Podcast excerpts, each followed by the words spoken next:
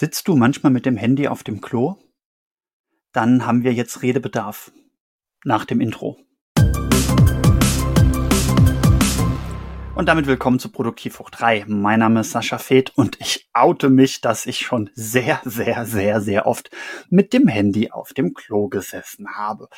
Jetzt könnte man entgegenhalten, ja, was will man denn da auch sonst tun?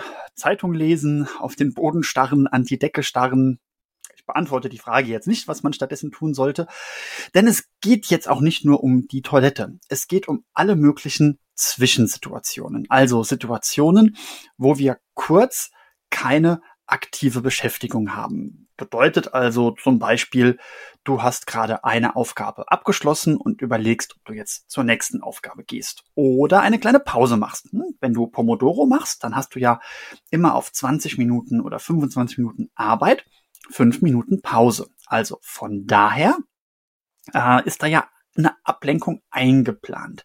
Okay, sprechen wir jetzt nicht von Pomodoro, wo die Ablenkung eingeplant und zeitlich begrenzt ist, wenn du dich denn daran hältst, sondern sprechen wir von so Situationen wie, du wechselst das Zimmer. Also du stehst von deinem Schreibtisch auf, um kurz zur Kaffeemaschine zu gehen. Das ist eine kurze Transitzeit, ein kurzer Schwellenmoment wird das auch genannt. Und diese Schwellenmomente, die hast du oft. Du hast Schwellenmomente, wenn du auf den Bus wartest. Du hast lange Schwellenmomente, wenn du in einem Wartezimmer sitzt, auf der Toilette und so weiter. Und die Frage ist, sollte man in diesen Schwellenmomenten jetzt also das Smartphone zücken und irgendwas auf diesem Smartphone machen? Und die Antwort ist, es kommt darauf an.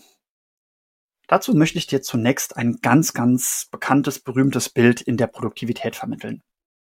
Du hast ein Glas und neben diesem Glas, die, die Öffnung oben ist breit genug, neben diesem Glas liegen große Steine und kleine Steine. Und wenn du jetzt zuerst diese kleinen Steine da reinfüllst, wirst du feststellen, dass anschließend kein Platz mehr für die großen Steine ist. Wenn du aber anfängst, die großen Steine reinzufüllen, dann passen alle großen Steine rein und die kleinen Steine werden jetzt in die Ritzen rieseln. Und dieses Bild, was man normalerweise dann gemeinsam mit der Empfehlung ausspricht, dass man die großen Steine zuerst machen soll, damit die kleinen Steine dazwischen rieseln können, das scheint ja quasi dazu aufzurufen, dass man die Lücken mit so kleinen Sachen füllt. Und ja, es klingt nach Produktivität. Es klingt nach ultimativer Produktivität, wenn du den Moment zwischen zwei großen Aufgaben, diesen Schwellenmoment mit Kleinkram füllst. Aber Achtung, das ist oder das kann ein großes Problem werden, wenn du dein Smartphone in diesen Momenten zückst. Die Toilette wird ja auch das stille Örtchen genannt. Und genau haben wir das Problem mit der Stille. In Schwellenmomenten oder in Transitmomenten, wo du zwischen zwei Orten oder zwischen zwei Aufgabenpaketen einen kurzen zeitlichen oder räumlichen Übergang hast, den jetzt also mit so kleinen Steinchen produktiv zu füllen, bedeutet auch, dass du der Stille entgegenwirkst. Also dem Moment, wo du irgendwo bist und für einen kurzen Moment nur mit deinen eigenen Gedanken beschäftigt bist. Und gerade wenn man auf irgendwas wartet, also beim Arzt oder beim Warten auf den Bus oder dass man eben auf der Toilette fertig ist, dieses Warten bedeutet ein in der Stille zurückgeworfen werden auf die eigenen Gedanken. Und nicht jeder erträgt seine eigenen Gedanken für mehrere Minuten. Warum? Wenn man länger auf die eigenen Gedanken zurückgeworfen ist, dann kommen irgendwann auch Gedanken hoch, die man eigentlich versucht hat abzutöten und die man jetzt mit einer kurzweiligen Zerstreuung auch weiter abtöten könnte. Das heißt, wenn wir jetzt ein kleines Steinchen in diese Lücke setzen, dann kann das von außen aussehen wie Produktivität. Tatsächlich ist es aber eine Ablenkung von den Dingen, die dich unterbewusst tatsächlich beschäftigen. Und das ist immer eine schlechte Idee. Ich wollte das zuerst nicht glauben, dass die Beschäftigung mit den eigenen Gedanken so ein Problem ist. Im Gegenteil, ich habe sogar überlegt, ob ich hier im Podcast, habe ich schon vor zwei Jahren überlegt, ob ich hier mal eine Kategorie aufmachen soll, wo ich Tipps gebe, wie man solche Schwellenmomente sinnvoll und produktiv nutzen kann. Ich habe das nicht getan. Vielleicht habe ich geahnt, dass es keine gute Idee ist. Heute weiß ich, dass es keine gute Idee ist.